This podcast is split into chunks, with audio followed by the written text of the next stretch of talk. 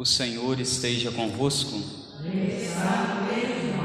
Proclamação do Evangelho de Jesus Cristo segundo Lucas.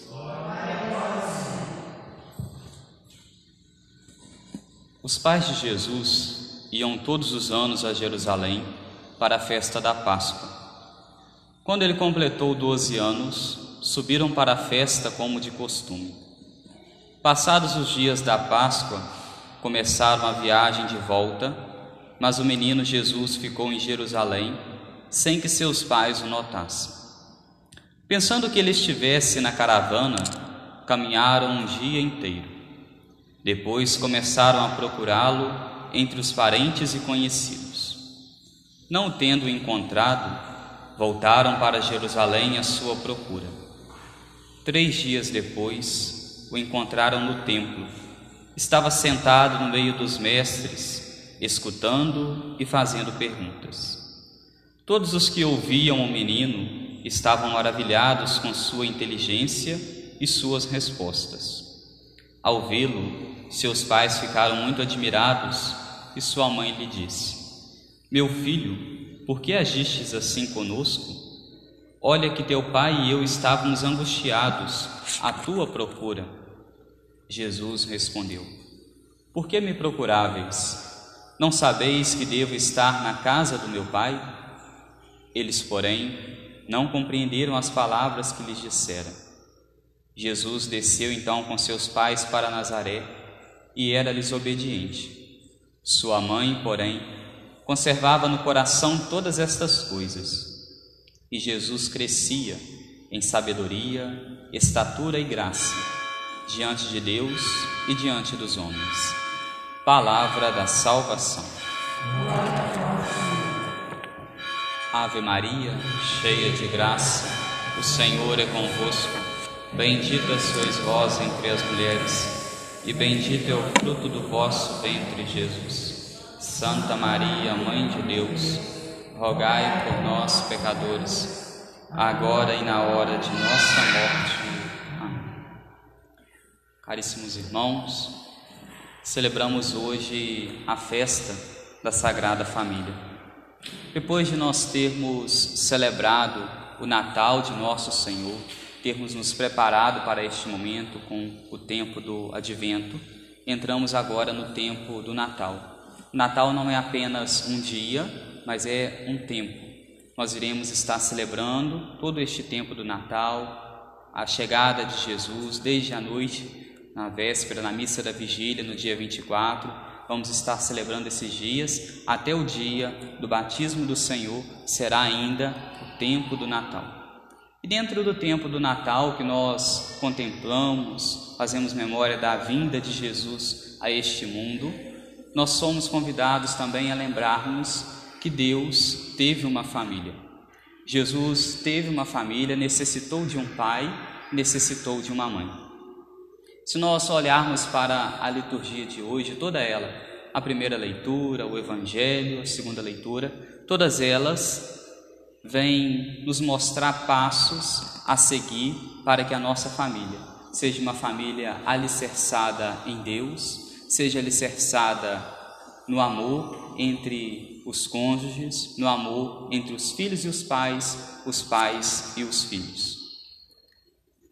No Evangelho de hoje já se inicia dizendo que todos os anos a família de Nazaré iam até a cidade de Jerusalém. Todos os anos Jesus, Nossa Senhora e o seu pai São José iam até Jerusalém. E o que se tinha em Jerusalém? Jerusalém em Jerusalém se tinha o templo. E todos os judeus, uma vez ao ano, pela Páscoa, vão até o templo e no templo o que eles fazem?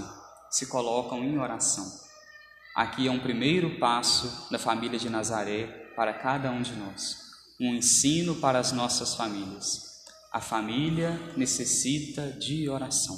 A família necessita tirar tempo para Deus, tempo para rezar, tempo para vir ao templo, tempo para estar na igreja, tempo para participar da Eucaristia, tempo para poder prestar um momento de adoração a Deus, tempo para rezar o seu terço, tempo dedicado a Deus.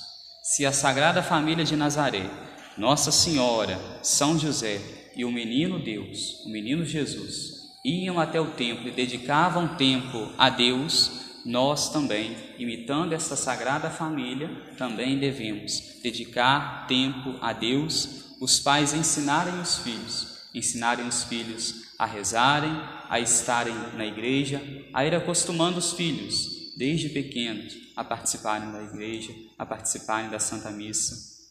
Se os pais não acostumam seus filhos, desde crianças, a participarem, a estarem na igreja, depois de grande, os filhos não vão vir. E aqui alguns se perguntam: ah, mas eu eduquei o filho, eu eduquei a filha, a vida toda na igreja e agora não são de igreja. A parte sua de pai, a parte sua de mãe, vocês fizeram, que foi trazer os filhos, educá-los na lei de Deus, na lei da igreja, enquanto podiam. Agora cabem a eles abraçar aquilo que lhes foi ensinado ou não se eles vão seguir ou não, mas o pai e a mãe têm a sua consciência limpa porque fizeram aquilo que a família de Nazaré fez. Jesus, Maria e José e o menino Jesus iam até o templo, iam até a igreja para poder rezar. E o Evangelho nos fala ainda que, neste contexto, Jesus estava com 12 anos. Quando se iam até a cidade de Jerusalém, todos os anos, se tinha as caravanas, se tinha a caravana dos homens e a caravana das mulheres. Em alguns momentos se tinha os momentos de parada, onde as famílias se encontravam. As crianças, desde pequenas, iam junto com a mãe, e o filho, o homem, depois que já tinha uma certa idade, provavelmente a partir dos 12 anos, ele já poderia escolher ou ir com a mãe ou ir com o pai, porque já estava maior. E aí aqui um grande ensinamento para nós. Jesus fica até o, fica no templo, depois de ouvir as palavras de Deus, depois de ouvir os mandamentos de Deus, depois de ter aquele contato com Deus, Jesus fica no templo. Talvez nós poderíamos imaginar que Jesus, no primeiro momento, quando ele foi com a família de Nazaré, com seu pai e sua mãe até o templo, ele talvez tivesse ido com sua mãe, com Nossa Senhora.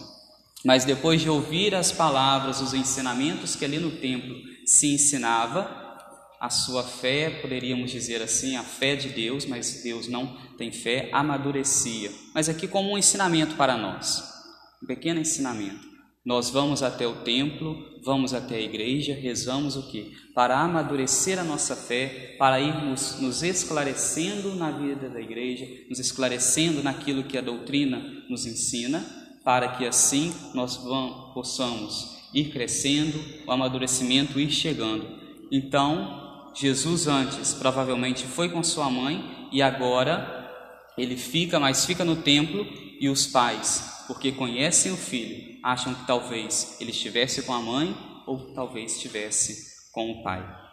No entanto, Jesus estava no templo conversando, discutindo, fazendo perguntas, respondendo aos autores da lei, aos mestres da lei.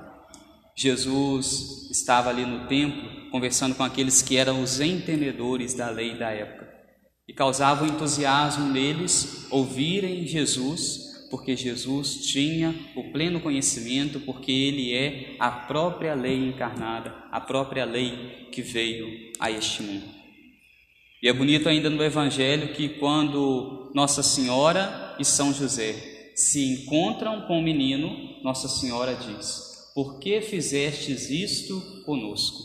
Naquele momento, Nossa Senhora não diz: Por que fizestes isso comigo? Mas diz: Por que fizestes isso conosco? porque a educação de uma criança, a educação de um filho dependem de um pai e de uma mãe. É muito comum no mundo de hoje nós ouvirmos às vezes quando um filho, uma filha faz certa travessura, às vezes o pai fala: "Ah, sua filha ou seu filho", ou então a mãe fala: ah, "O seu filho ou a sua filha". São filho dos dois. Então aqui um primeiro ensinamento para nós. Por que fizestes isso conosco? É filho e é filho dos dois. Embora São José fosse o pai adotivo de Jesus, ele assumiu Jesus como seu filho e dele cuidou, cuidou de Nossa Senhora. No Evangelho nós ouvimos ainda, se nós formos olhar para todo este contexto, que São José e Nossa Senhora, depois de perderem o menino, saem à procura de Jesus.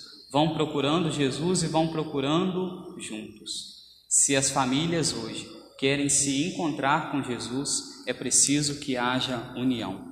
Nós não conseguiremos encontrar Jesus dentro de nossas casas se não houver uma verdadeira união. A verdadeira união entre o pai, a mãe e também uma união entre os filhos. É importante que se tenha um diálogo entre as famílias.